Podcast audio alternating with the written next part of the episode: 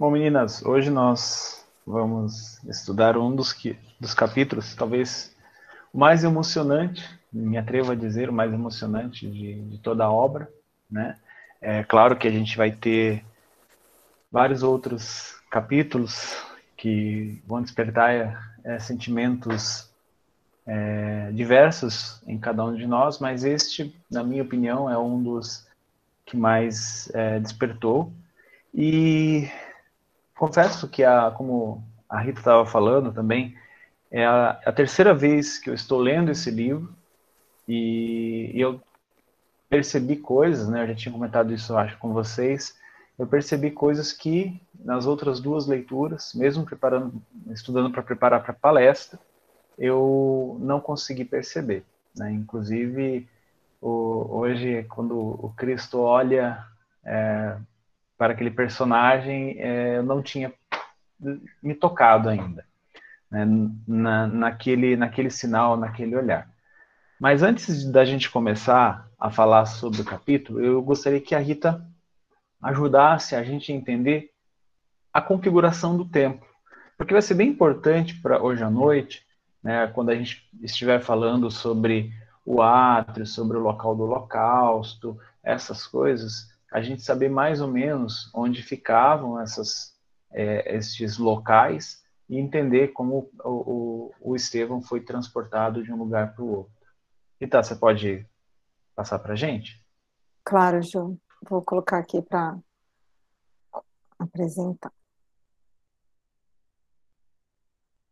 Então, vamos lá. É uma, são algumas informações bem rápidas, informações históricas, e só para a gente entender, porque como nesse capítulo, é, Saulo ele descreve, né, para Abigail algumas, alguns locais do templo, eu acho que é importante a gente é, tentar acompanhar para mergulhar mesmo na história, né? Eu gosto sempre de de mergulhar na, de cabeça. Então, esse templo que Saulo, né, onde Saulo é, estava levando, julgando Estevão, ele é o segundo templo de Salomão. O primeiro tinha sido destruído, e aí o segundo ele foi, vocês estão vendo aí, né? Tá, tá compartilhado aí para vocês, tá?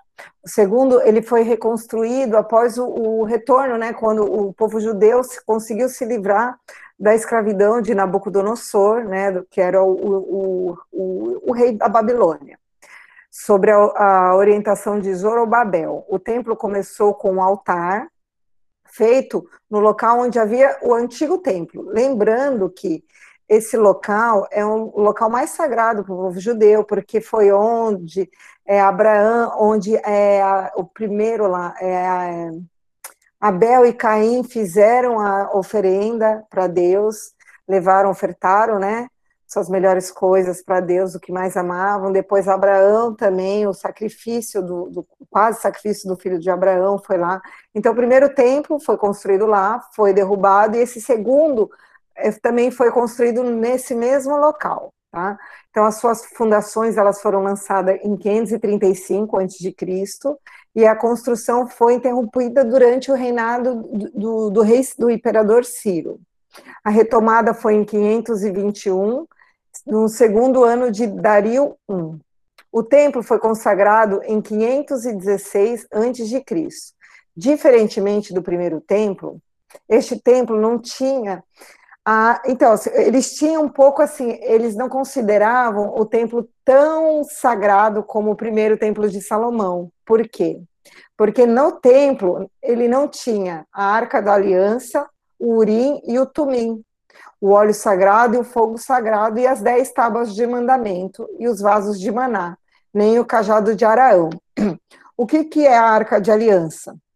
É, a arca de aliança é vamos dizer assim, é um local onde foram guardadas todas essas coisas sagradas para o judaísmo. Então, onde Moisés guardou a tábua dos dez mandamentos e dos outros mandamentos, né? Onde ele guardou essa essa essa maná, eles falam que é o que quando o povo judeu estava no deserto não tinha que comer, está lá no livro Êxodo. Deus é, enviou para Moisés algumas, é, alguns alimentos da atmosfera né, milagrosamente enviou, e esse alimento foi que alimentou o povo judeu enquanto eles não tinham que comer. Então lá tinha um, uma porção desse maná, tinha também esse cajado do Arão. Arão ele foi um profeta, irmão de Moisés, o irmão mais velho de Moisés, e também ele era considerado um profeta de Deus. Então ele recebia, ele tinha um contato direto com Deus. Então todas na Arca da Aliança estão todos esses instrumentos, essas coisas que para o povo judeu é, eles, para alguns, assim, os mais, né, é, é, os prosélitos, que eles chamam, que não são judeus, e sim os, os adoradores de Deus, acreditavam em um Deus único, mas não eram judeus, os gentios, por exemplo. Para eles era a ligação de Deus com o homem, e para o povo judeu eram todas as coisas sagradas que tinham vindo diretamente de Deus para eles. Então, Desde da invasão de Nabucodonosor, segundo a profecia, Jeremias tirou a arca da aliança e enterrou em algum monte. Hoje de, tem histórias que falam que está na Etiópia, numa igreja. Bom, aí tem várias teorias, né? Mas é onde estão as, lá o pergaminho dos Dez Mandamentos. E a novidade desse templo, que ele havia seu corte exterior, uma área onde fica é, para os prosélitos, que eram os que adoravam Deus, mas não submetiam às leis judaicas, eles não eram judeus. Nos 500 anos desde o retorno, o templo havia sofrido bastante com o desgaste natural e com os ataques dos exércitos inimigos. Herodes, querendo ganhar o apoio dos judeus, propôs restaurá-lo. As obras se iniciaram em 19 a.C. e terminaram em 27 depois de Cristo. Contudo, é importante lembrar que não existe ano zero. A transição das datas de antes e depois deve ter o acréscimo de um ano, né? E aí esse templo, segundo o templo, foi destruído 70 no ano de 70 após o Cristo. Então aqui é a entrada do templo, né? Lembra quando Estevão chegou, o quanto que ele ficou assustado com a quantidade de riqueza e ostentação que o templo representava, que ele não era de Jerusalém, ele não conhecia o templo. Então aquilo conflitou demais com o que ele tinha aprendido nas escrituras, né? Não fazia sentido. Aqui era um, um, uma maquete de como que era o templo, na parte de dentro, os pátios, né? Tinham várias entradas diferentes. E aí, aqui é, é importante, aqui eles têm a sala né, onde o templo, a Assembleia do Sinédrio, então onde ficavam aqui, ó, onde eram ficavam os rabinos, o pátio dos gentis, ou como que eram o pessoal que acreditava em Deus, mas não era judeu. Aqui, o pináculo do templo era o ponto mais alto do templo, então onde normalmente eles, quando eles fossem passar algum comunicado, alguma coisa, eles ficavam aqui. E aqui eram as várias portas, né, que tinham as entradas, esse pórtico de Salomão aqui, só os homens poder, podem entrar por essa porta, poderiam, né, porque não existe mais o templo, e aqui eram onde as mulheres podiam ficar, se a gente for retornar, é, é aqui, né, onde as mulheres elas podiam ficar, elas não tinham acesso a outros lá, a outras regiões do templo, não eram, tinha permitido a entrada de mulheres. E quando ele fala né, da, do, é, do altar do holocausto, era onde o povo judeu fazia as oferendas, né? Lembra que eles tinham costume de levar os bezerros, ah, né, para serem sacrificados. Então, é esse é o local de oferenda, né, o altar do holocausto, que era onde o povo judeu fazia as, as oferendas. Tá? Então, era só isso, é só para a gente se localizar. Só recordando que o templo não existe mais, foi destruído no ano de 70 é, pelo general Tito, né, que é o, era o general romano, e hoje existe um pedaço dele que, que é o Muro das Lamentações, porém, uma outra parte, existem uma... Nossa, esqueci o nome do, dos muçulmanos. Ah, é uma... Como que é o nome? Uma mesquita, isso. Mesquita. Então, é, imagina a confusão que é, né? Uma mesquita num local onde é, é, aos olhos do povo judeu, um local sagrado para o judaísmo. É, é, na verdade, ali, essa região, né, Jerusalém, ela é sagrada para as três religi maiores religiões é, monoteístas do mundo, né, que são os judeus, os cristãos, né, nós, no caso, no caso, é, religiões que seguem o Cristo, e também os muçulmanos, né, então ali dá muito conflito, muita confusão, né, porque Jerusalém foi invadida, foi retomada e depois invadida de novo tomada por outros povos, enfim. É, isso é assunto para um outro estudo, para outras, outros é, cursos da Casa Espírita. Né? Nós temos um curso que fala sobre isso, que é o estudo aprofundado, mas isso é outra história.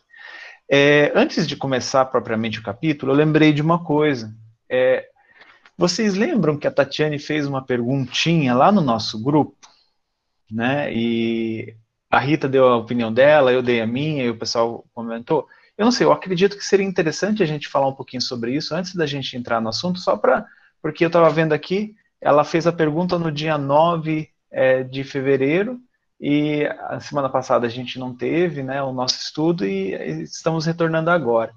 É, não sei se vocês lembram, ela perguntou assim, na escala espírita, onde estão classificados, onde estariam classificados Gesiel, Abigail, é, Gamaliel e o Saulo, né, o Paulo. É, na, na, eu vou até ler aqui, porque senão eu vou falar besteira. É, lá no nosso, nosso grupo, é, eu, a minha voz está cortando para mais alguém? Não? Não. Acho que é a sua conexão, Maria. Eu acho que minha internet não está tão ruim hoje. É, aí eu falei, né, que a minha opinião sobre onde estão, onde estão acomodados esses, esses espíritos, de acordo com a escala espírita, é, lá do, do, do livro é, o livro dos espíritos. Aí eu falei, né, que o Gamaliel, para mim, ele estaria na classe dos espíritos de sabedoria, espíritos bons de sabedoria, Abigail na classe dos espíritos benévolos, é, Estevão na classe dos espíritos superiores e Saulo, ainda quando Saulo na classe dos espíritos sábios, mais tarde, quando ele torna-se Paulo, que a gente ainda vai ver, ele seria a mesma classe do Estevão, de espíritos superiores. Eu só gostaria de lembrar, né, que quando eu falei dessas classes, quem tiver um pouco mais de, de curiosidade, a gente pode continuar esse, essa conversa lá no, no nosso grupo e também a pessoa pode ir lá buscar no livro dos Espíritos. É, estes espíritos, eles, mesmo que fosse colocado aqui, ah, Estevão é um espírito superior, não quer dizer que é um espírito puro, tá? Todos os espíritos que habitam a Terra, claro, com exceção do Cristo, né, que já é um espírito puro, ainda são graus de humanidade. Né? Então, eles podem encarnar e podem errar. Né? No caso, o Saulo seria um desses espíritos que tinha muito conhecimento, já teria a capacidade de não errar mais, mas está sujeito ao erro como qualquer outro espírito. Tá? Então, mesmo esses espíritos bons, mesmo nessa classe que eles, que eles ocupam, eles podem errar. Erram muito menos que outros espíritos em outras classes abaixo disso, mas eles ainda são espíritos que podem errar.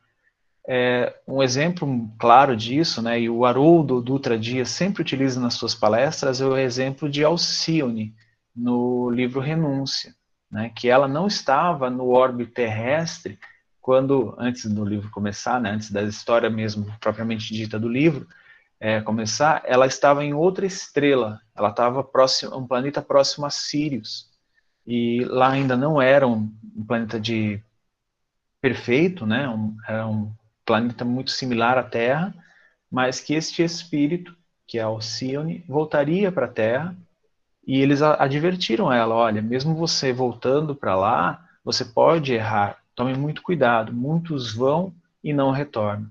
Tá? Então, isso é uma coisa que a gente tem que entender. Né? Mesmo Chico Xavier ainda é grau de humanidade, por mais é, caridoso, por mais incrível e amoroso que fosse esse espírito, ele ainda tinha graus de humanidade. Só para a gente ver é, a grandeza do que a gente pode alcançar no futuro, como seres humanos, né, aqui na Terra, ainda em planeta de provas e expiações, e depois.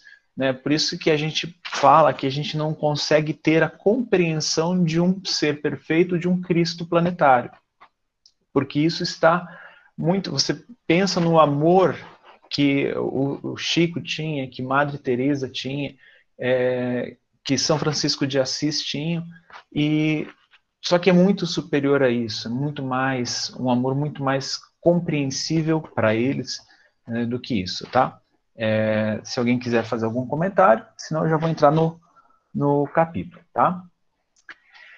Bom, capítulo 8, a morte de Estevão.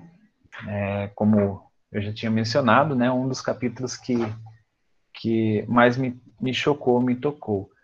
É, o capítulo, só para a gente lembrar é, dos, do capítulo anterior, capítulo 7, é, ele encerra com Gamaliel, o, o, tutor, né, o mestre de, de, de Saulo, intervendo é, junto a Saulo para que ele não condene é, Simão Pedro, João e o outro que eu esqueci. Bartolomeu. Bartolomeu.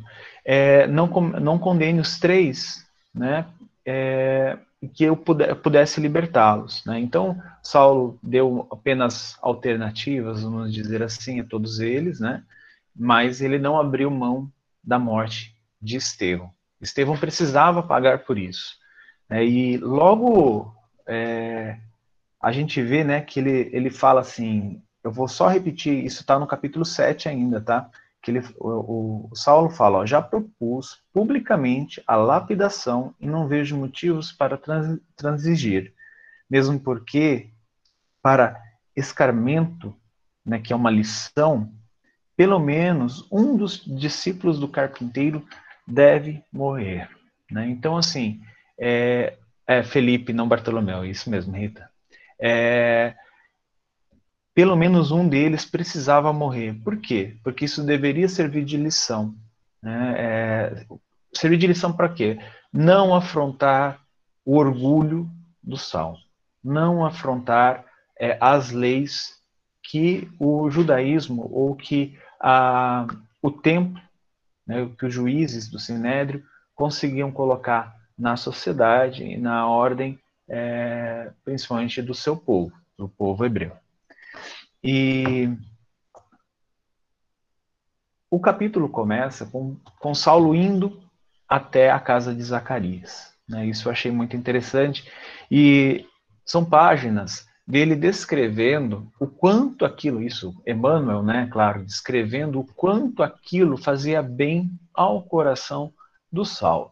Né? É, tem, teve momentos aqui em que ele fala que parecia que ele estava numa batalha, que o mundo era uma batalha, que, era, que, que ele estava em plena guerra. Mas ali Deus tinha concedido a ele aquele anjo, né, aquela, a, a, na, na, figura da pessoa escolhida por ele, é, como ele era, como no, o Eterno era justo e generoso, conceder-lhe na dedicação de sua eleita um pouso de consolação. Então era ali que o coração dele, né, com toda a agitação, com toda aquela energia, com toda a vigorosidade, conseguia descansar.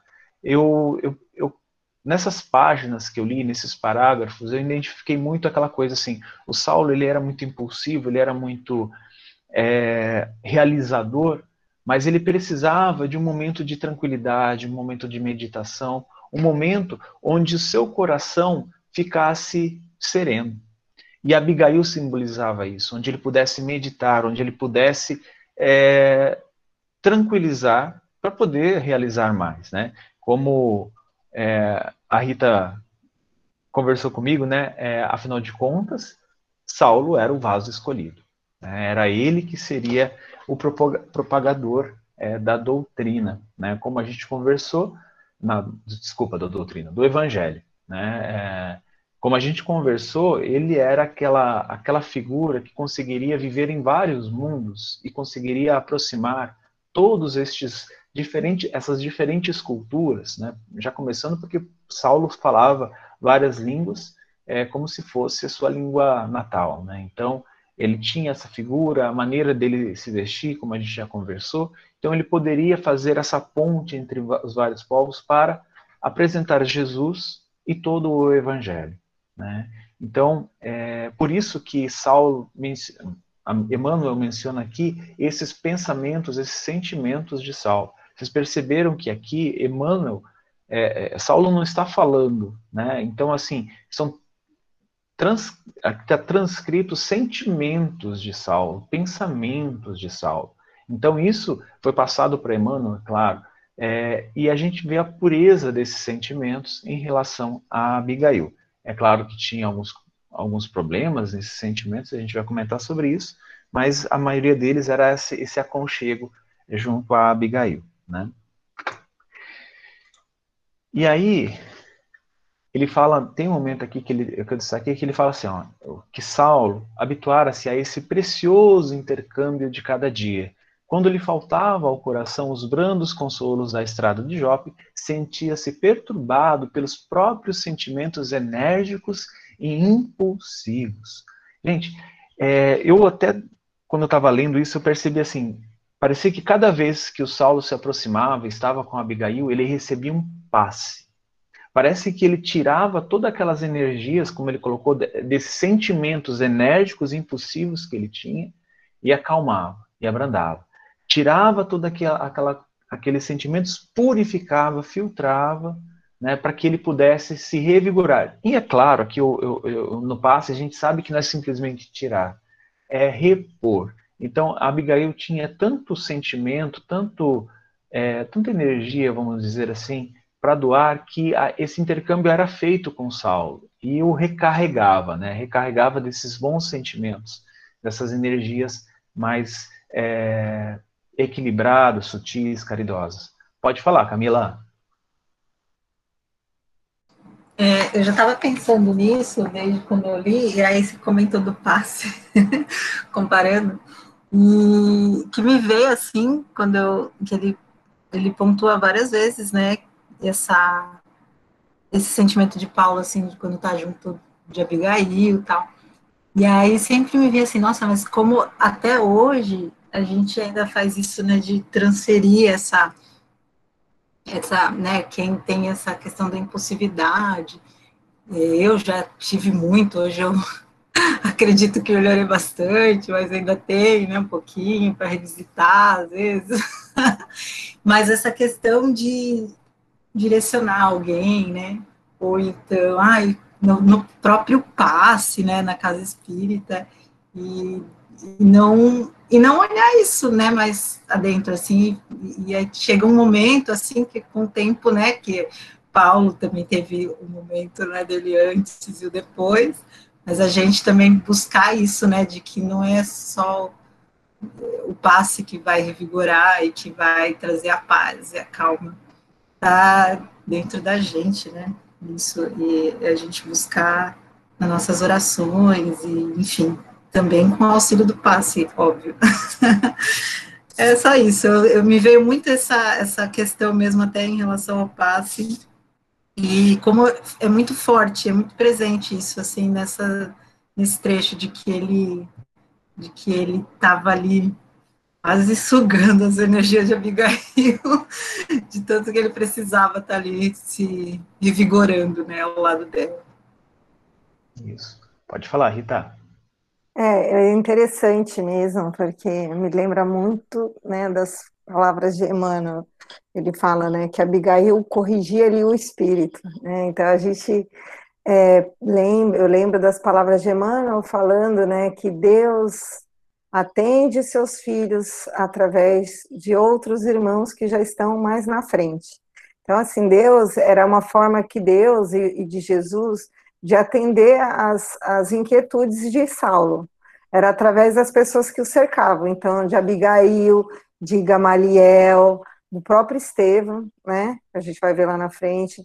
Então, a gente percebe, assim, a gente precisa ficar atento na leitura desses capítulos iniciais, o quanto é, essa, essa, o quanto Jesus cercou, né, Saulo, o quanto que ele fez para cercar Saulo, para que ele compreendesse que o caminho do amor é o caminho mais fácil, né, mas né, esse espírito dele, de, né, como o Emmanuel fala, de perturbado, ele não, de impulsivo, atrapalhava né, ele um pouco nessa jornada.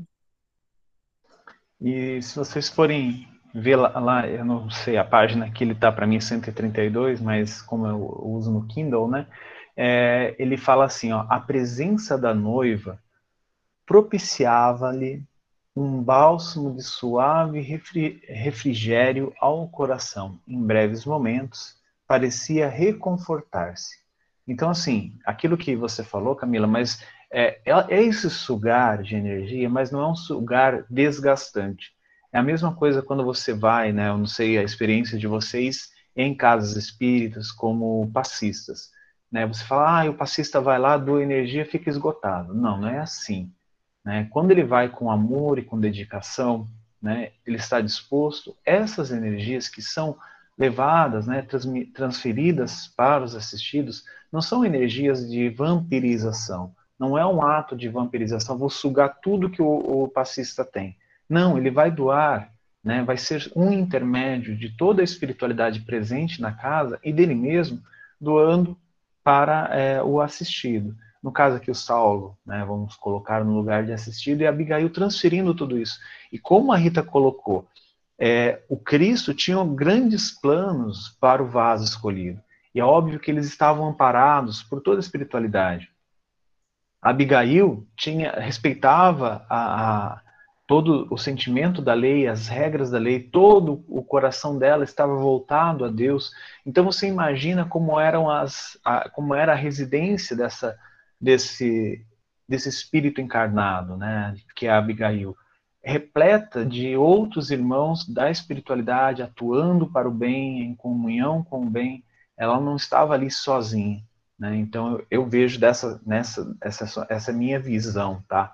Então eu imagino assim essa quando o, o Saulo sugava, é, mas era aquela coisa de que ele precisava e Abigail tinha, né? Tanto que nas próximas páginas aquelas declarações, Abigail fala exatamente isso, que ela iria ser aquela, aquela pessoa que iria completá-lo. Em outras páginas anteriores a isso também.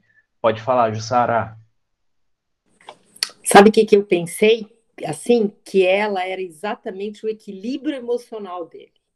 Além do passe, ela era o que dava o suporte para ele nessa, nesse momento. Foi isso.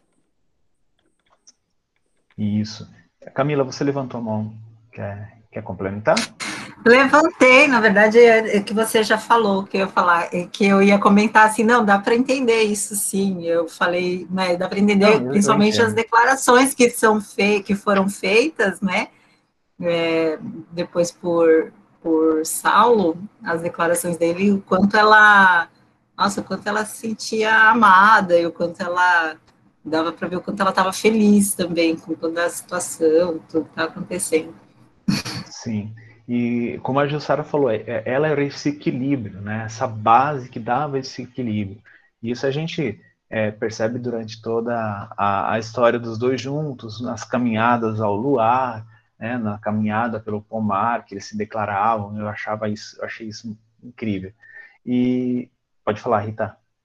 Agora você falou, eu me lembrei do, da, de Simão Pedro, né? É que a gente está aqui é, falando de Paulo Estevam, mas Simão, ele era o apóstolo que ele era casado, um dos, eu acho que ele mais algum que eu não me lembro, Felipe. E não, Felipe não. É ele, Felipe. E Simão, eu lembro de uma passagem do Cristo que Simão ele era um homem também muito é, impulsivo, né? Simão Pedro ele era assim, ele agia, ele era muito, né, forte nas suas decisões. E o Cristo, uma vez, né, é, falou para a mulher de cima, e a mulher dele era ao contrário, vamos dizer que ela era uma Abigail, é, que a gente não ouve muito falar, né, dela. Mas uma vez o Cristo entrou na casa de Simão Pedro para curar sua sogra, e que estava perturbando Simão, não estava deixando ele ficar tranquilo, longe de casa, e o Cristo falou para a mulher de Simão Pedro, falou, eu te vejo, né? O que, que ele quis dizer? O quanto ela era importante para Simão e para que ele conseguisse é, fazer o trabalho do apostolado que ele tinha para frente. O quanto que aquela mulher era o equilíbrio na vida de Simão, por ser ponderada, por ser tranquila, por ter essa força, mais essa força disfarçada de, de ternura, que era o caso de Abigail. Então, isso é muito importante, que a gente percebe que nos grandes alicerces, pilares né, do cristianismo primitivo, tanto Simão Pedro como até do próprio Saulo, eles tiveram esse, esse, esse apoio, esse equilíbrio de mulheres, de espíritos femininos, né, na encarnação, mas muito fortes. Era isso. E isso é tão verdade, né, que na, na meu próximo destaque aqui é onde Abigail tenta conversar com Saulo, e Saulo estava conversando ali com Zacarias, falando né, da, da sua grande conquista, que é, é, é esse julgamento de Estevão, a execução de Estevão, é, iria render muitos pontos para Saulo junto ao Sinédrio. Né? Inclusive, ele menciona depois para Abigail que Gamaliel já estava se retirando, né? Então, estava é, tudo meio acertado já para que ele fosse é, le levado a ser juiz do Sinédrio, substituísse Gamaliel, né, entrasse no lugar dele. E aqui é onde Abigail dá aquele contraponto. Ela ouvindo, né, ela e a Ruth, ouvindo as histórias, não, não interferindo, né, ela fala sutilmente, aqui ele coloca, é, né, o Emmanuel coloca assim, a certa altura, Atenta a uma observação direta é, de Saulo, a jovem murmurou para Saulo. Né? Não, não haveria um meio de modificar, ao menos, a pena arbitrada, a pena já estabelecida? Bem, sabe o que eu fiquei pensando assim? É claro, aqui, é, como eu falei, né, toda a espiritualidade estava presente junto a Abigail. E, mas o sentimento dela é uma pessoa que ela não conhecia. E vocês entendem, eu, eu, eu penso assim, né? É, Saulo só estava levando para aquela família, para a família de Zacarias, a questão da visão dele do que Estevão tinha feito. Né? Ela não tinha uma visão neutra, ela tinha a visão daquele que foi ofendido. Né? E quando a gente é ofendido, a gente vai falar para um amigo nosso, para um parente nosso, para um companheiro nosso, a nossa visão. Muitas vezes é aquela visão é, totalmente, muitas vezes não, a maioria das vezes, né, no meu caso, é aquela visão totalmente distorcida. Né? E como aqui a gente já conversou com isso, sobre isso, né? que Paulo estava cego de orgulho, com orgulho ferido, com a vaidade ferida, era dessa forma que ele passava para aquela família ali na casa, na, na estradinha, na estrada de Jó. Né? Então, mas mesmo com essa visão, mesmo com todos esses acontecimentos e passando a visão de Saulo, Abigail teve compaixão com um desconhecido, com uma pessoa que ela falou assim, olha, eu tô deu quase a impressão de que Abigail percebia que aquilo era o orgulho ferido de Saulo. E ela querendo ajudar tanto ao, ao futuro companheiro quanto a pessoa né, que estava sendo julgada e que ela, ela na minha percepção, né, ela falou assim, não, ele pode estar sofrendo uma injustiça porque o Saulo, né, esse meu companheiro, está tendo a visão é, escurecida pelo orgulho. Então ela fala, né, mas não haveria um meio de modificar, ao menos, a pena arbitrada? E aí o Saulo responde, né, que não é, não é, não é pouco havermos libertado aqueles três é, que são mais em evidência, é, levando-se em conta o atrevimento então aqui, aqui ali já estava reforçando aquilo que Abigail já estava imaginando, de suas estranhas prédicas. Quanto a Estevão, tudo se fez para que voltasse ao aprisco, com, como descendente direto das tribos de Israel. É claro que, é, como a gente já conversou, Saulo respeitava muito Estevão porque ele era um descendente direto das tribos.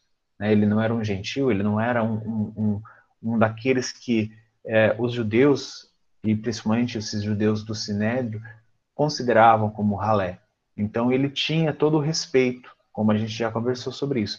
Então, é, aqui, o Saulo ele se defende colocando tudo isso, mas é claro que Abigail ainda insiste, e ele falou que, né, depois a gente vai falar sobre isso, sobre que ele tentar é, mais uma vez, é, com a ajuda de Abigail, a não apedrejar Estevão. Mas isso não estava muito claro na cabeça de Saulo. Saulo queria aquilo, ele queria aquele ato, porque aquilo seria um grande, é, um grande ato para o, a sua entrada no Sinédrio. Né? Ele já entraria de maneira triunfal. Deixa eu ver o que eu tenho mais anotado aqui. Isso. E depois, é, Abigail e Saulo vão andar sob a luz do luar, né? É, Saulo passeia com Abigail sob a luz do luar e, a convida a assistir à execução de Estevão. A moça resiste, né, principalmente porque ela, ela tinha visto muita barbárie na vida dela. Né? Ela viu o pai ser morto a açoite, o irmão ser açoitado e depois levado às, às galeras. Ela sempre pensava no irmão e ela não queria, né? ela, ela não queria ver aquilo. Mas o Saulo foi muito incisivo. Né? Aquilo seria uma coisa muito importante para a vida dele. Né? Já que ela quis, queria fazer parte da vida dele, então ela precisaria é, vamos dizer assim, abrir mão de alguma coisa para estar com ele. E ela, claro, ela vai ceder, né, porque ela entende a sua posição de esposa de alguém que vai ser um, um, um juiz no Sinédrio, uma pessoa, uma figura importante para o farisaísmo da época. Então ela entende isso, né, e é claro que ela, ela concorda. Ah,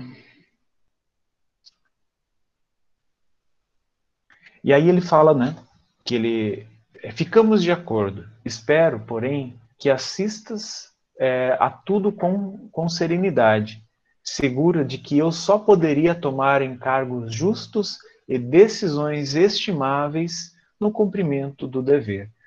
Eu me chamou a atenção isso, é que isso aqui é, Emmanuel traz como uma fala de Saulo.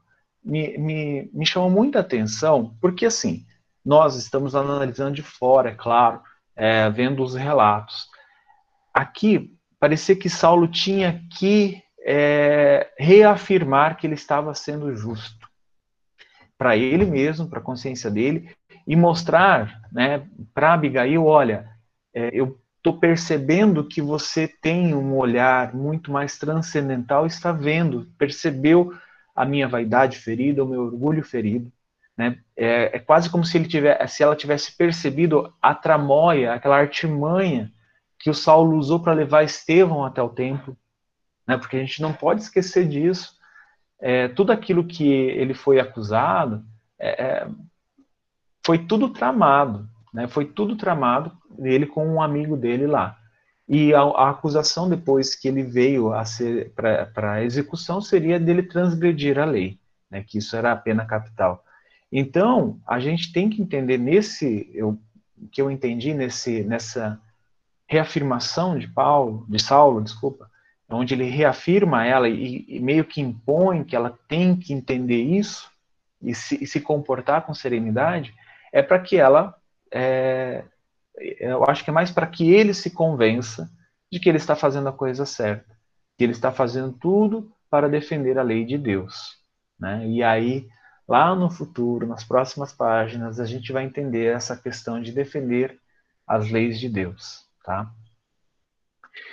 É, e aí, onde entra aquela parte importante que a Rita trouxe para gente. Ele já está com Abigail lá em Jerusalém, é, junto com a sua irmã, e aí ele fala que ele tem o desejo de levar Abigail junto lá quando o Estevão estiver sendo executado.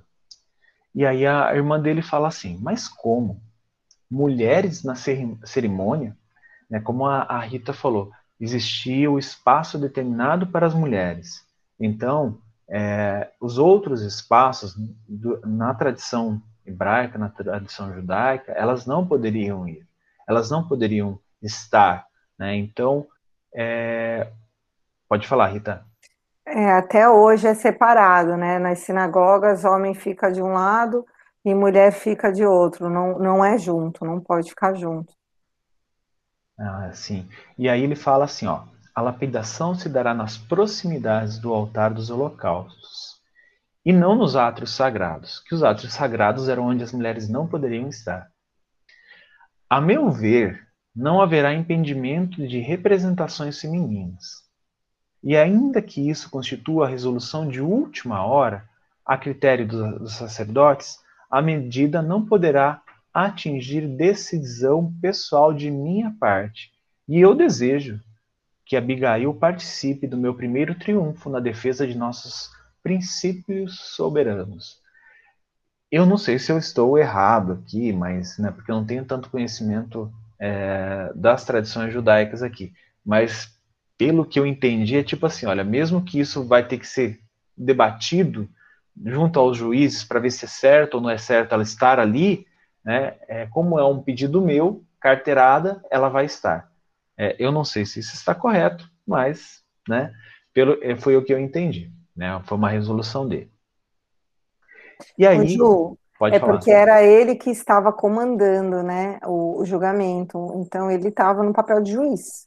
Então, ah, ele, então ele, poderia, ele, né? é, ele poderia, ele poderia já tomar uma decisão. Entendi. E aí, né, é, a, a, tanto Dalila quanto Abigail sorriram venturosas, observando-lhe a disposição do, do, do, Saulo, e ele, ele fala assim, né, Abigail fala assim, em último recurso, Saulo, não deixes de oferecer ao condenado uma derradeira oportunidade para salvar-se da morte. Após dois meses de cárcere, é possível que tenha refundido os sentimentos mais profundos.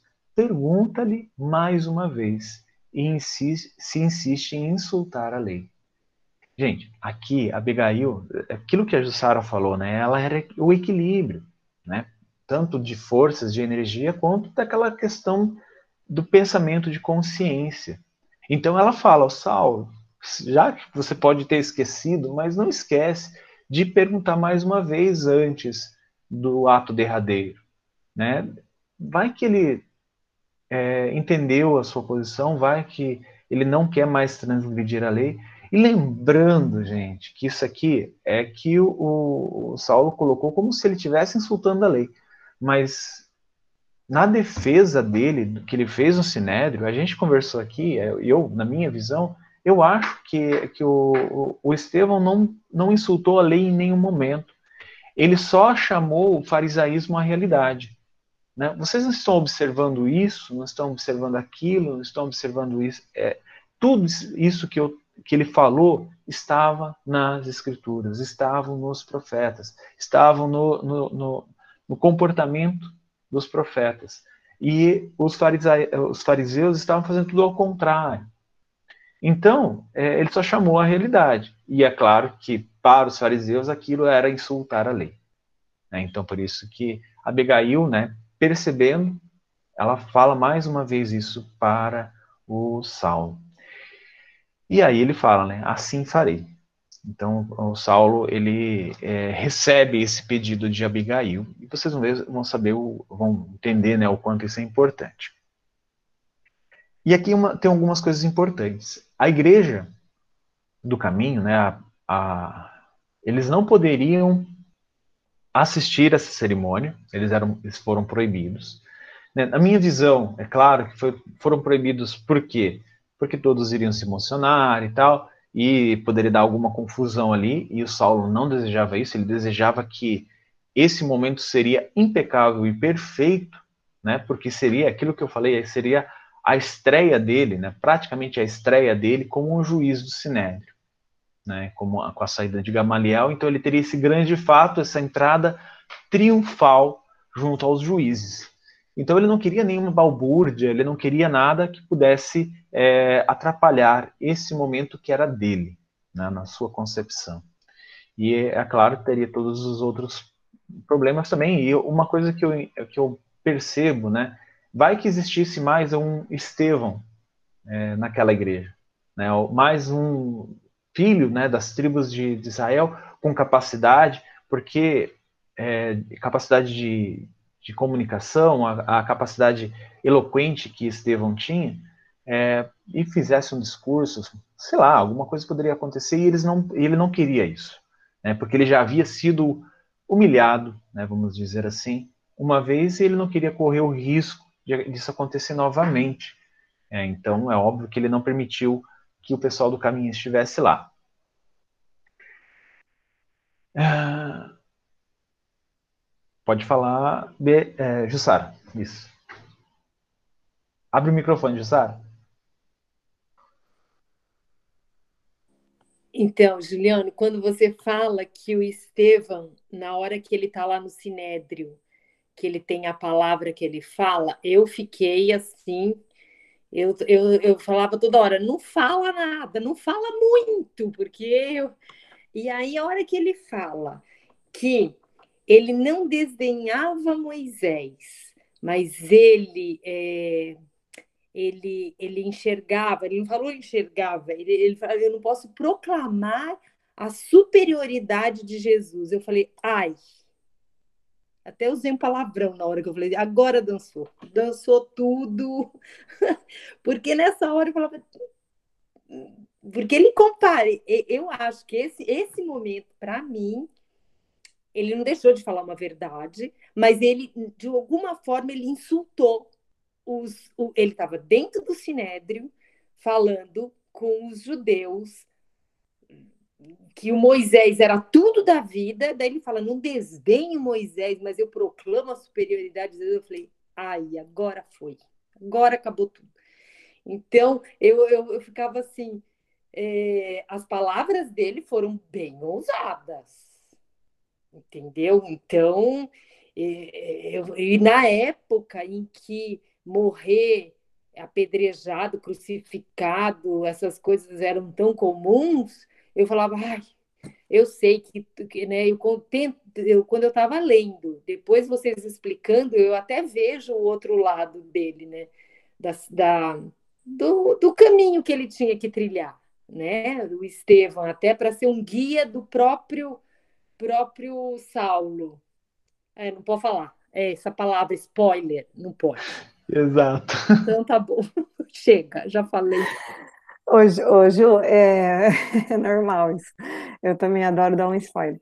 É, mas, então, e pensando assim, né, no, no, no, no Estevam, que ele era um, como o Ju falou no começo, explicando né, a categoria dos espíritos, ele era um espírito que estava vivenciando uma experiência na Terra, ainda mais naquela época, então ele tinha ainda alguns compromissos. E a gente, lembrando lá da primeira aula que a gente falou sobre como esse livro foi escrito, né? Que o Estevam veio conversar com Emmanuel, porque pedir ajuda de Emmanuel, porque ele tinha alguns corações comprometidos com, né, com ele. Então ele tinha uns compromissos ainda com pessoas que estavam sofrendo por algum motivo, por consequência, ou ligados a ele. Né? Então, assim, ou que, é, quem, quem são essas pessoas? Não sabemos, mas pode ter sido alguém que sofreu por ter recebido esse tipo, é, se sentiu insultado, qualquer tipo de ligação, né? que, que a gente tenha com alguém que cause sofrimento. A gente precisa é, pensar muito nisso, né? Às vezes, a, até mesmo a verdade, a gente tem que ter muito cuidado para falar a verdade. Os espíritos sempre nos chamam a atenção a isso, porque a verdade, é, ela não pode é, ofender, né? O amor, ele não, não, não constrange ninguém, né? Então, não pode escandalizar, né? Exatamente. Então, pode ser que algumas pessoas tenham ficado mesmo realmente ofendidas, que ele tenha exagerado, né? Mas ele era um espírito errante, como nós somos, né? Com a diferença que já com um pouquinho mais na frente da clareza espiritual.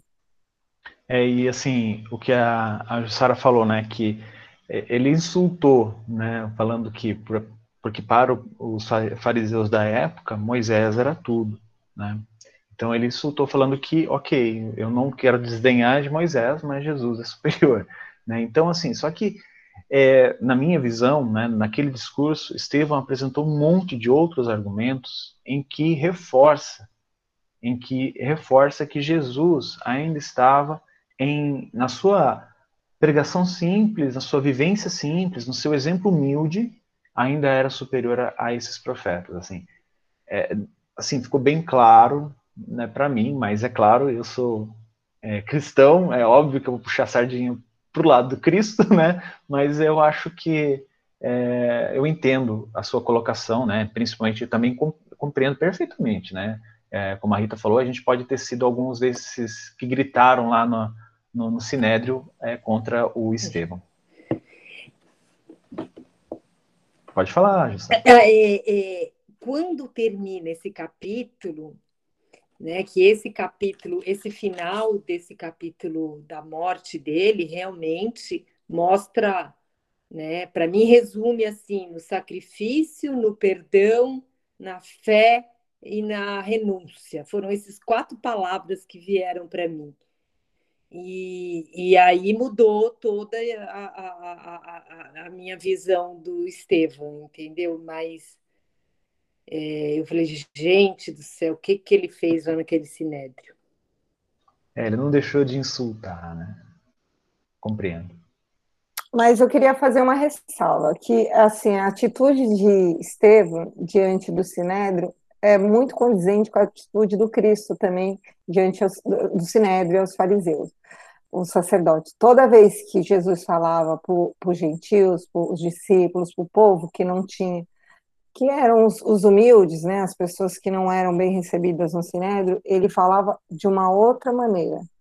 Quando ele era, quando ele falava com os sacerdotes, com os juízes do Sinédrio, ele tinha essa conduta muito parecida com a conduta de Estevão. Né? Então, que quando a gente considera insulto, né, quando a gente se ofende, por que, que eles se ofendiam? Né? Por que, que você se ofende? Porque aquilo de alguma maneira dói, porque é uma verdade, né? Então, toda vez que Jesus era questionado, quando ele estava no templo, ele agia da mesma forma que Estevão, se a gente for procurar no, no, na, na, história. Então, era uma maneira de, de, de, despertar, de causar mesmo esse impacto. Ele usava isso, essa, essa, essa é, não era uma agressividade, é diferente. A gente às vezes pensa em insulto como agressividade. Não. Insulto porque a pessoa se ofendeu. Mas por que, que ele ofendeu? Por que, que a pessoa se ofendeu? O Cristo, o Cristo e Estevão não tiveram a intenção de ofender, porque eles estavam falando a verdade, né? Então, se é verdade, a gente não deveria se ofender. A gente só se ofende quando não é verdade. Só que eles estavam tão cegos, né?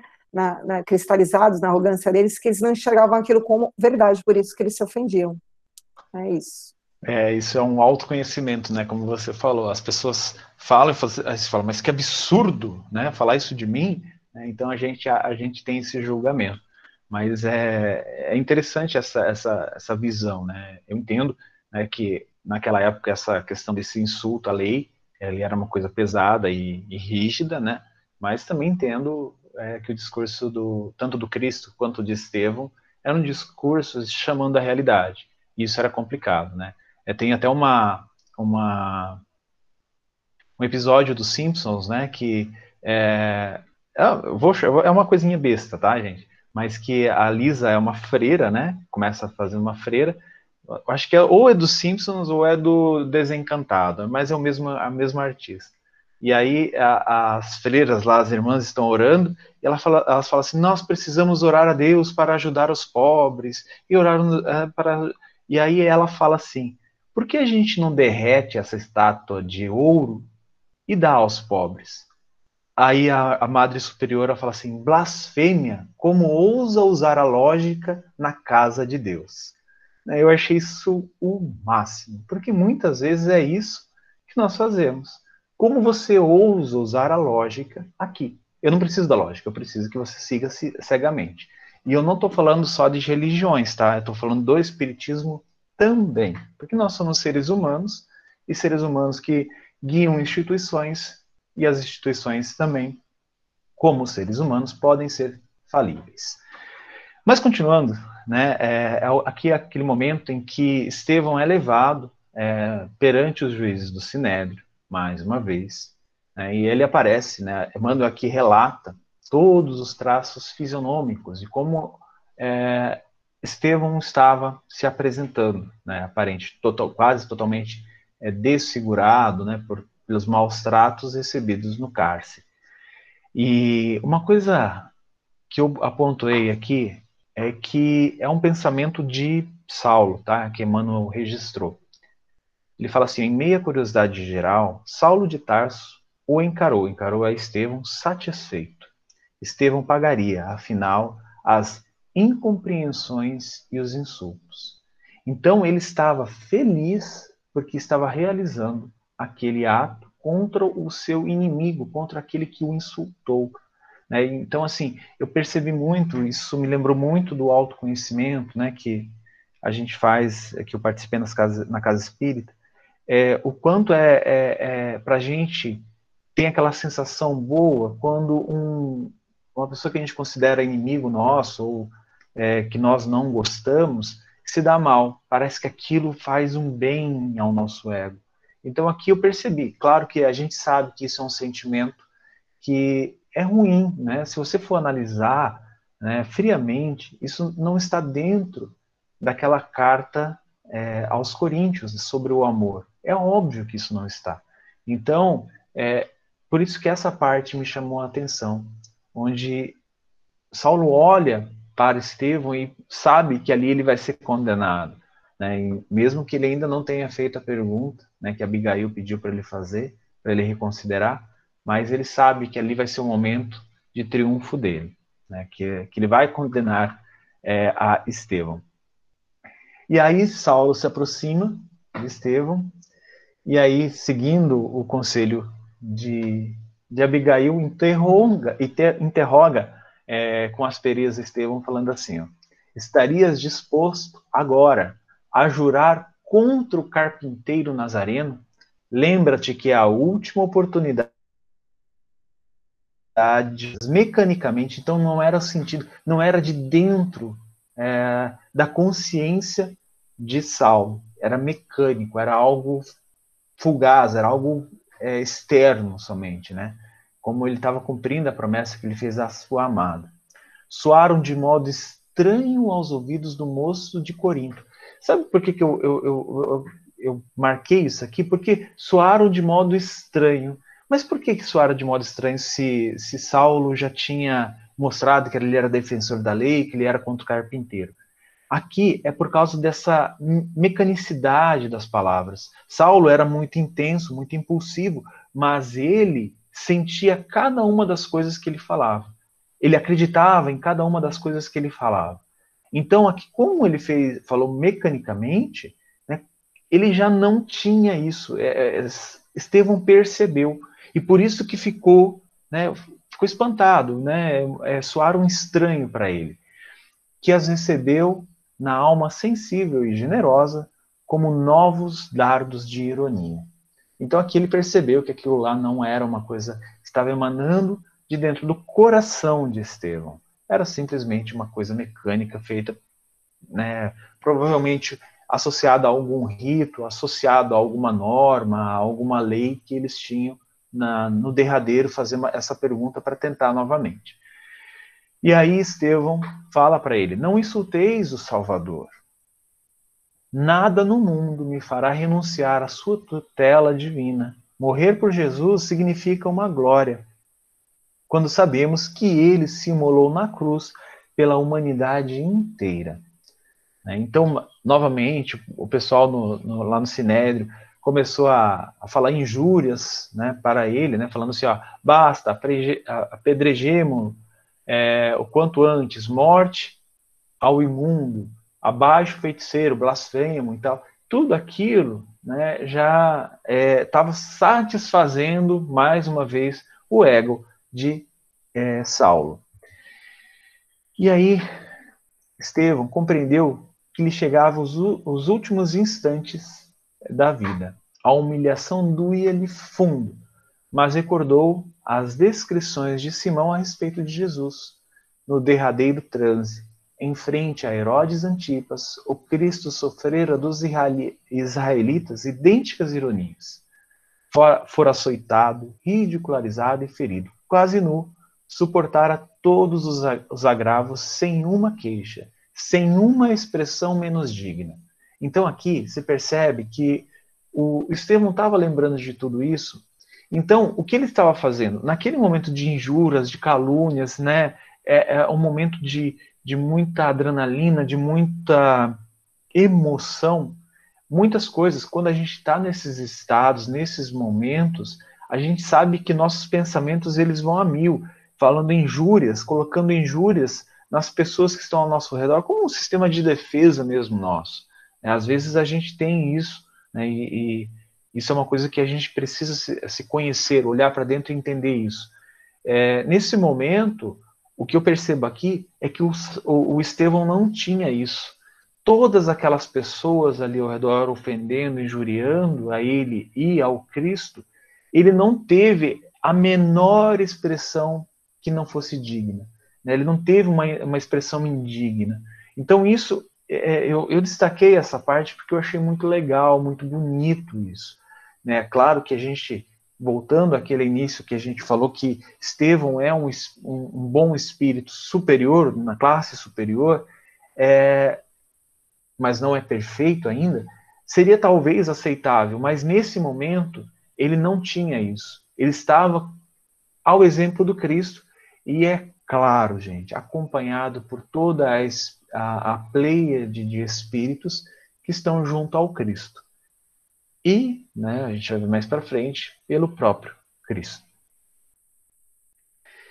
E aí ele, ele relembra de algumas passagens né, do, do Cristo, mas uma que é uma, uma passagem que já que está transcrita em Mateus, no capítulo 16, versículo 24, onde ele fala assim: Todo aquele que desejar participar do meu reino, negue-se a si mesmo, tome sua cruz e siga os meus passos.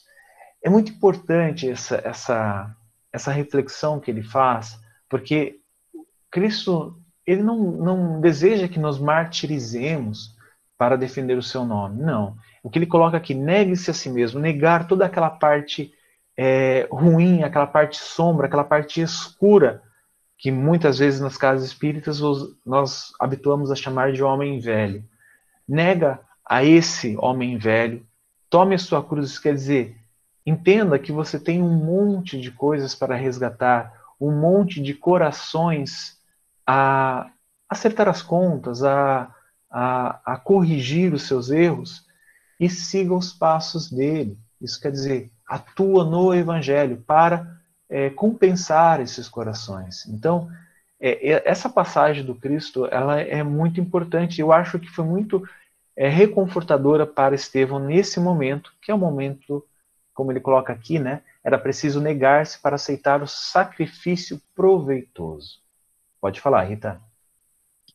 Ô, Ju, é, um pouquinho antes, eu acho que é importante que você estava falando, e quando eu li, reli hoje, isso me veio muito claro isso, né? Eu estava preparando já meu capítulo da semana que vem, adiantando, e eu comecei a reler agora e me veio com uma clareza assim, que antes de, de, ele fala assim, e como pranto a escorrer no rosto lacerado, escutava a voz carinhosa do mestre no coração.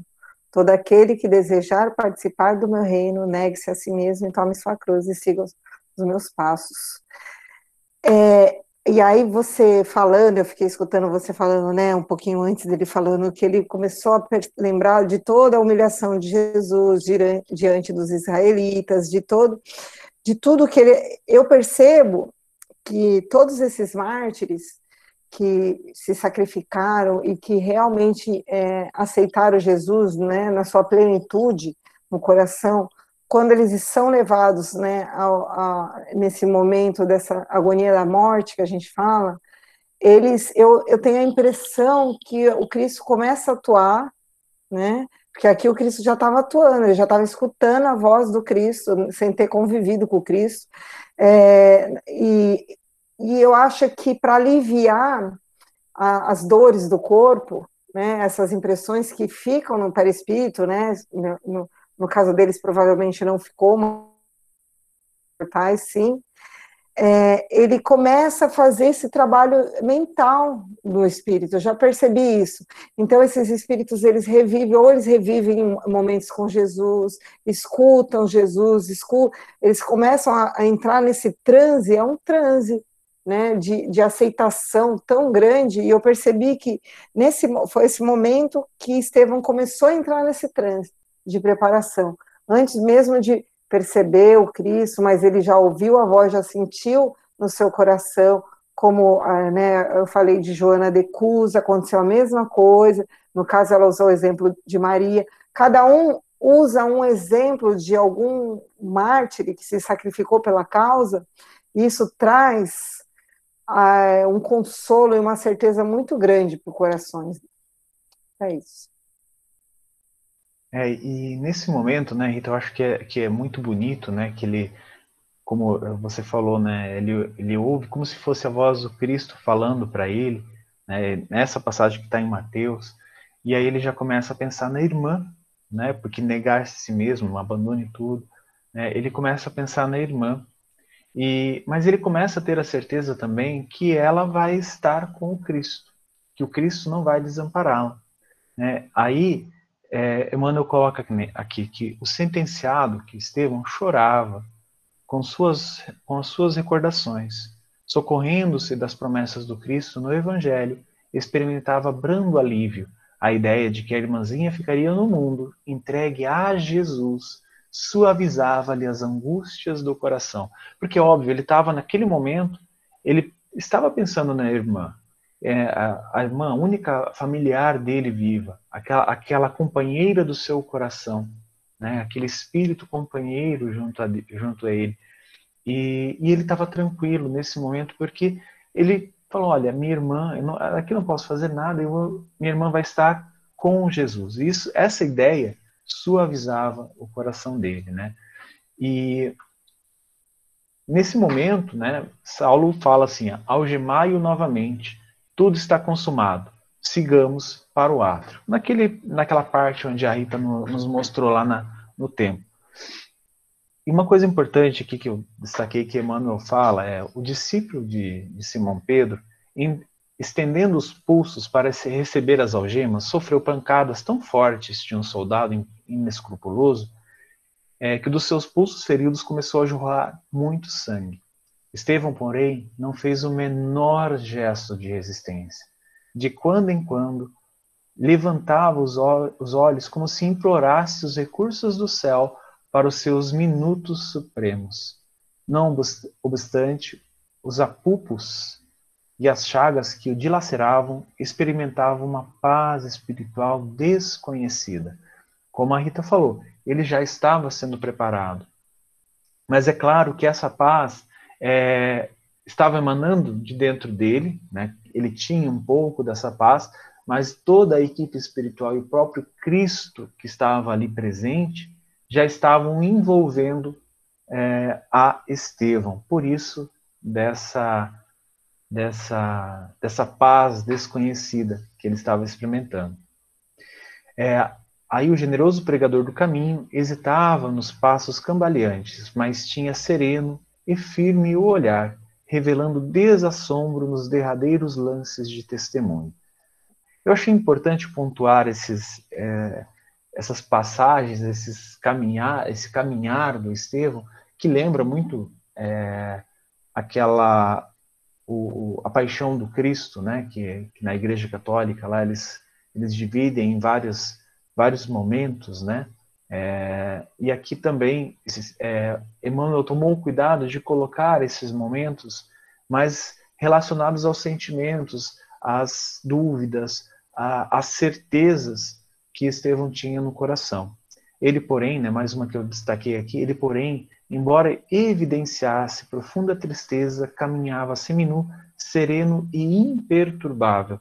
Porque vocês já imaginam o quanto, porque eles saíram de um local e caminharam até o átrio, né? Os insultos que eles está, ele estava sofrendo, ele não sofreu insultos somente lá naquele momento em que ele se negou, né, a, a se curvar perante aquelas leis que eram impostas a ele, a negar o Cristo. Ele provavelmente sofreu muitos outros insultos, injúrias e também é, é, imolações, né, que, é, que são é, atentados contra, físicos contra ele, mas ele, já, ele ainda estava sereno, ele estava imperturbável. Né? Eu acho que isso realmente chamou bastante atenção, isso, claro, está pontuado aqui no livro, chamou bastante atenção do Saulo. Né? E aí os executores seriam os representantes das diversas sinagogas da cidade. Isso é uma coisa que Emmanuel nos traz.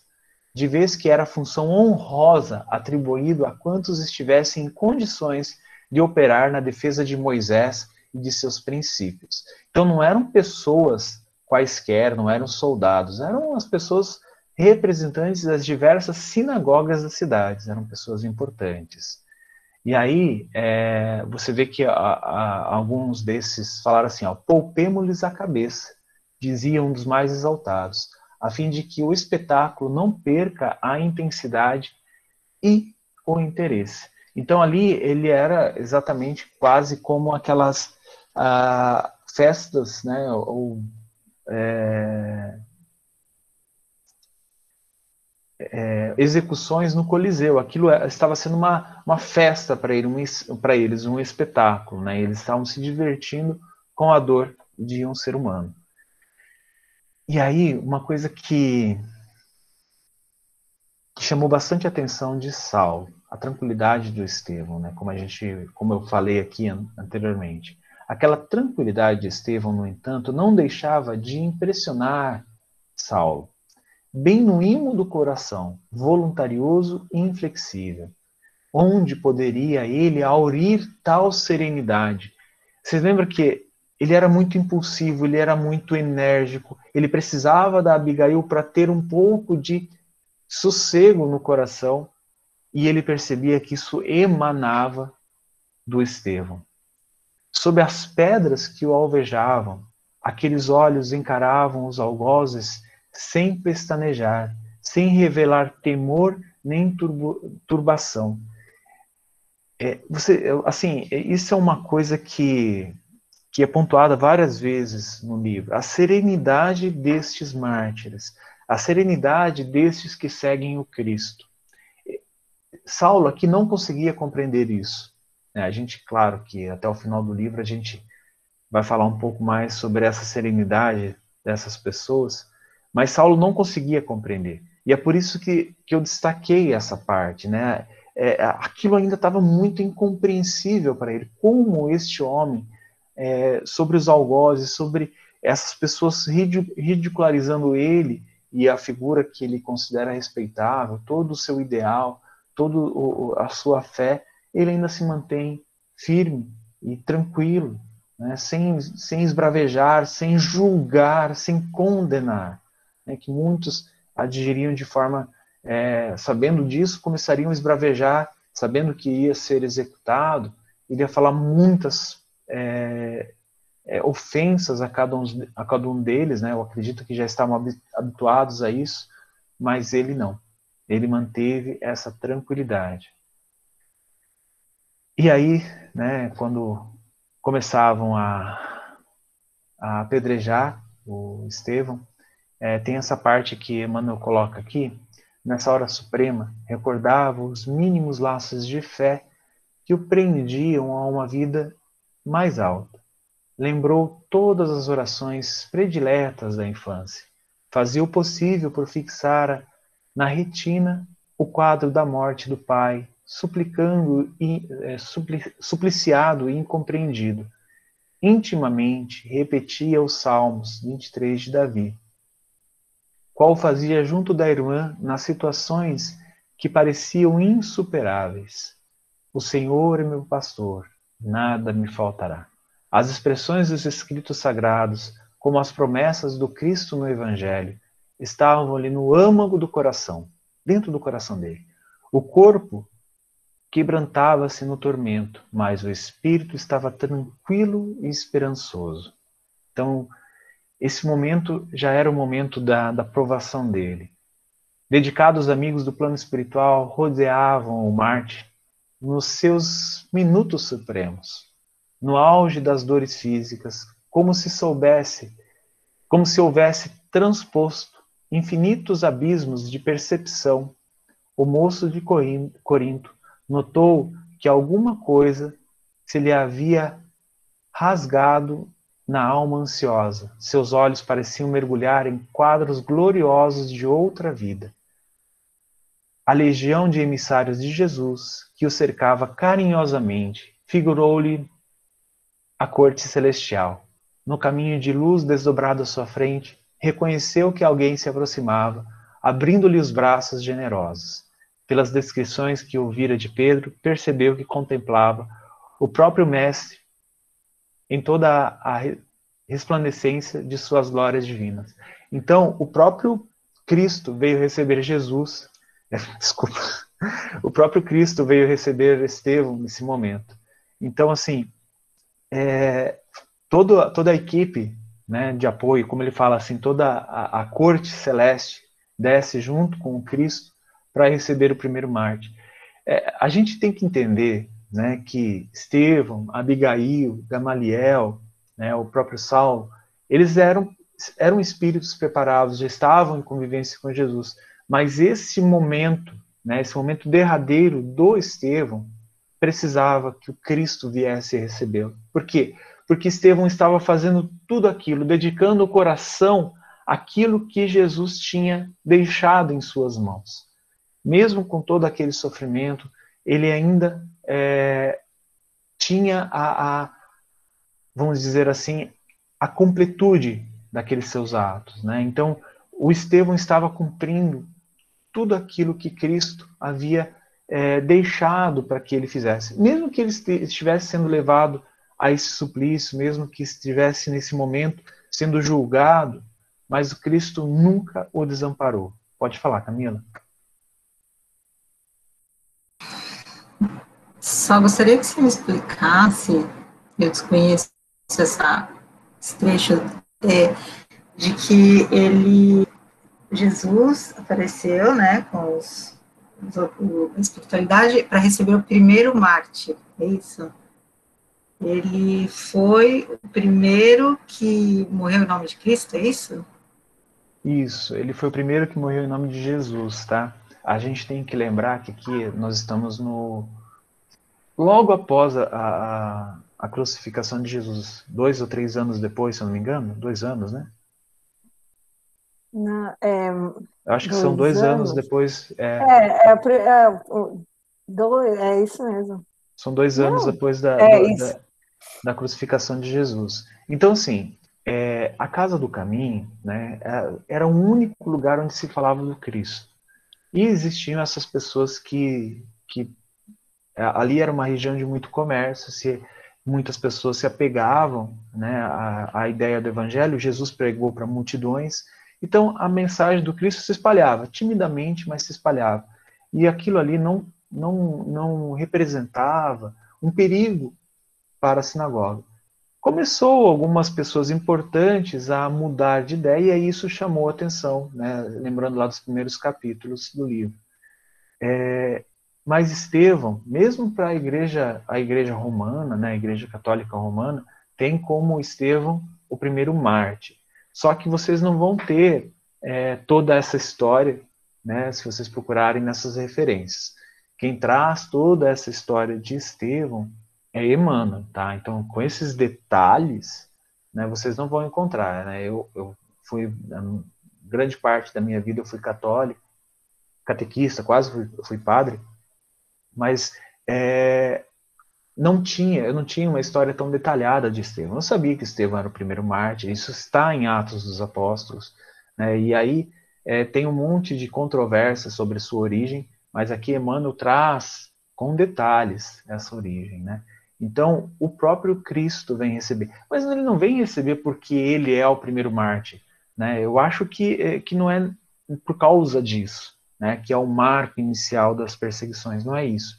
Eu acredito que ele venha a receber Estevão, né, o próprio Cristo, por causa desse sentimento do Estevão, né, dessa dedicação, dessa, dessa, dessa verdadeira é, entrega dele ao Evangelho de Jesus. Né, é, a dedicação dele na Casa do Caminho, com todos aqueles que estavam sendo é, amparados né, lá na casa do caminho de Simão Pedro, dos outros apóstolos, e na, na compreensão do evangelho, e também na propagação. Porque aqui eu percebo que Estevão incorporou o evangelho na sua vida, né, que é o ideal de todos nós cristãos que buscamos incorporar o evangelho na nossa vida, né? agindo de acordo com o Evangelho em todos os momentos é, da nossa vida. Pode falar, Rita. É, não, você tem razão. Na verdade, é, é, Jesus ele recebeu depois de Estevão vários outros é, é, discípulos, né? Todos que se entregavam de alguma forma verdadeiramente de coração, os que foram jogados aos, nos circos máximos, que eram é, simples discípulos que, que fre frequentavam as igrejas na catacumbas lá na época em Roma e que foram jogados lá para os leões serem é, para serem devorados por leões, todos eles eram recebidos da mesma maneira como Estevão foi recebido por Jesus, porque foram pessoas que compreenderam a missão de Jesus, compreenderam o evangelho de Jesus e se entregaram a ele. É, isso é muito importante, né? Como eu falei, não é que simplesmente um marco de ser o primeiro é, mártir, né? Mas sim a sua dedicação. Né? No livro Boa Nova, do Humberto de Campos, a gente tem um, um exemplo, né? Que é Joana de Cusa, que inclusive a Rita já fez uma, uma palestra na nossa casa, né? na, nas últimas semanas aqui, que é muito importante. É uma lição maravilhosa, é uma lição linda, né? É, como neste capítulo também a gente se emociona. Há, há, muitas histórias que são contadas lá por Humberto de Campos também são emocionantes, mas é, é, é importante que a gente tem que entender que não é, é um marco simplesmente temporal, é algo da entrega a Jesus, ser um tarefeiro de Jesus, né? ser aquela, aquela pessoa que incorpora o evangelho na sua vida, coloca ele em ação, né? não, não simplesmente decorar todo o evangelho, não é isso, é colocar ele em ação.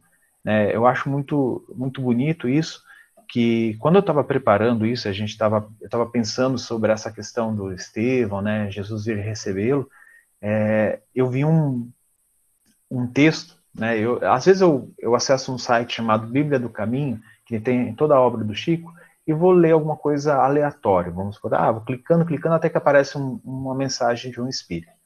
E eu li é, uma, uma, uma, mensagem do espírito André Luiz, que ele, num livrinho chamado Coragem. É, eu até mandei lá no nosso grupo de, de voluntários da Casa Espírita, que é neste momento. E, e em, em suma, essa mensagem ela fala assim: você está no momento certo para fazer o bem. Então, eu, eu acredito que Estevão incorporou isso na sua vida.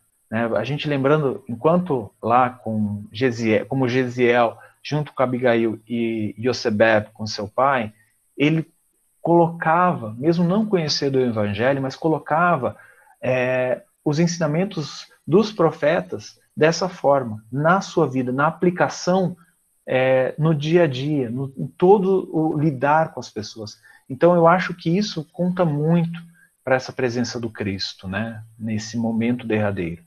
E aí é, Estevão fala assim: Eis que vejo os céus abertos e o Cristo ressuscitado na grandeza de Deus.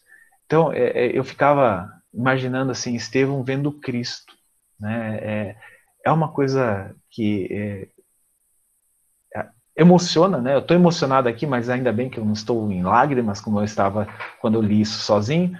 É, mas você, você, assim, eu, eu eu consigo imaginar o quanto isso deve ser emocionante, deve ser intenso para uma pessoa como o Estevão. Se para mim, que ainda não estou nem perto de ser um Estevão, já é algo lendo, já é algo que emociona, que é, traz sentimentos e nos envolve com uma energia que é inexplicável, imagina isso para Estevão.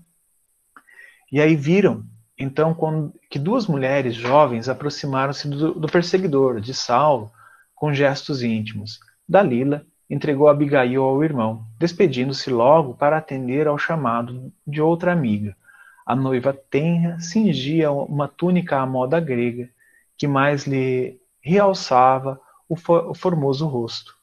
Fosse pela dolorosa cena em curso que ela estava vendo, ou pela presença da mulher amada, percebia-se que Saulo estava um tanto perplexo e sensibilizado. Dir-se-ia que a coragem indomável de Estevão o levava a considerar a tranquilidade desconhecida que deveria reinar no espírito do mártir. Mas eu não vejo só, só dessa forma. Eu vejo que a presença do Cristo ali e a proximidade que Saulo também tinha do Cristo, né, como vaso escolhido, levava a ele ter sensações diferentes, né? É, e aí, nossa, tenho três minutos para falar sobre isso, mas vamos lá. E nessa, nesse momento, né, nesse instante, ignorando-se alvo de tão é, ignorando-se alvo de tão singular atenção, o pregador do caminho saiu de sua impress, impressionante imobilidade nesse momento, né, é, vendo que Jesus contemplava melancolicamente a figura do doutor de Tarso, como a lamentar seus consideráveis desvios, o discípulo de Simão experimentou pelo verdugo sincera amizade no coração. Ele conhecia o Cristo e Saulo não. Assomado de fraternidade real e querendo defender o perseguidor, exclamou de modo impressionante: Senhor, não lhe imputes este pecado. Olha, gente, isso aqui fiquei horas, horas pensando nisso, né? E, e, como isso tinha me passado, como eu falei, nessa terceira vez que eu consegui ver isso, que Estevão fala, Senhor, não lhe impustes esse pecado. É óbvio que Estevão tinha o, conhecimento que Cristo jamais iria condenar é, Saulo, né? Jamais iria ofender Saulo, mas é, eu também tentei, né? Tem coisas aqui que eu não consigo talvez nem falar, mas é, imagina a expressão melancólica de Jesus para Saulo. Saulo que era o vaso escolhido, né? E é claro, Saulo estava condenando um homem inocente. E aí o, o, o Estevão fala para o Senhor, fala para Jesus: não lhe imputes este pecado né? Que isso não não recaia sobre ele, entendeu? É, é aquela coisa que a mesma, né, eu vejo que é uma frase muito parecida quando Jesus crucificado olha para o Pai, né? E fala assim: Senhor, perdoa-os, porque eles não sabem o que fazem. Então, aqui Saulo tinha esse mesmo sentimento. Ele conhecia o Cristo. Saulo ainda não conhecia o Cristo. Né? Então, é, esse sentimento é, rodeando o coração de Saulo, e Saulo com essa piedade, com esse, esse carinho, né, fala por Cristo isso. Pode falar, Rita. Oi, Ju. É... Você tem mais alguma coisa para falar? Tenho mais muita coisa para falar, mas deixa ah, para não, que vem. É, então, então, eu queria aproveitar, porque isso também ficou assim na minha, minha cabeça, né? E aí hoje eu, eu também fiquei presa nessa parte. Ele conhecia o Cristo e Saulo não, né? E, e isso é uma coisa assim, a gente, é, Emmanuel já tinha falado, né, que Tiago não tinha compreendido, né, não de conhecer, compreendido o Cristo na sua plenitude. E aí eu me veio um, um me lembrei da, da, primeira epístola, né, que a gente fala tanto de Coríntios, né, capítulo 13, versículo do versículo 9 até o 13, que o Paulo, né, já não como Saulo, mas como Paulo, já conhecer, conhecedor do Cristo, eu acho que eu na minha cabeça vou passar um minutinho, eu acho que era isso que Estevão é, sentia, isso que Estevão sentia, Paulo refletiu lá na frente com essa epístola, quando ele fala assim, não vou ler ela toda, só é, um finalzinho, pois o nosso conhecimento é limitado, então o conhecimento ainda de, de até do próprio Estevão, mas do Saulo era nulo, né? É limitado, é, ilimitado é a nossa profecia, mas quando vier a perfeição, o que é limitado desaparecerá. Quando era criança, falava como criança, pensava como criança, raciocinava como criança. Então, Saulo era uma criança ainda, Estevão já era um homem. Né? Depois que me tornei homem, vi, fiz desaparecer o que era próprio da criança. Agora vê, vemos em espelho. Então, Saulo via em espelho. E de maneira confusa. mas depois veremos face a face. Então ele estava vendo Cristo, né, e Deus em Jesus face a face. Agora meu conhecimento é limitado, mas depois conhecerei como sou conhecido. Essa é a parte que eu acho mais importante.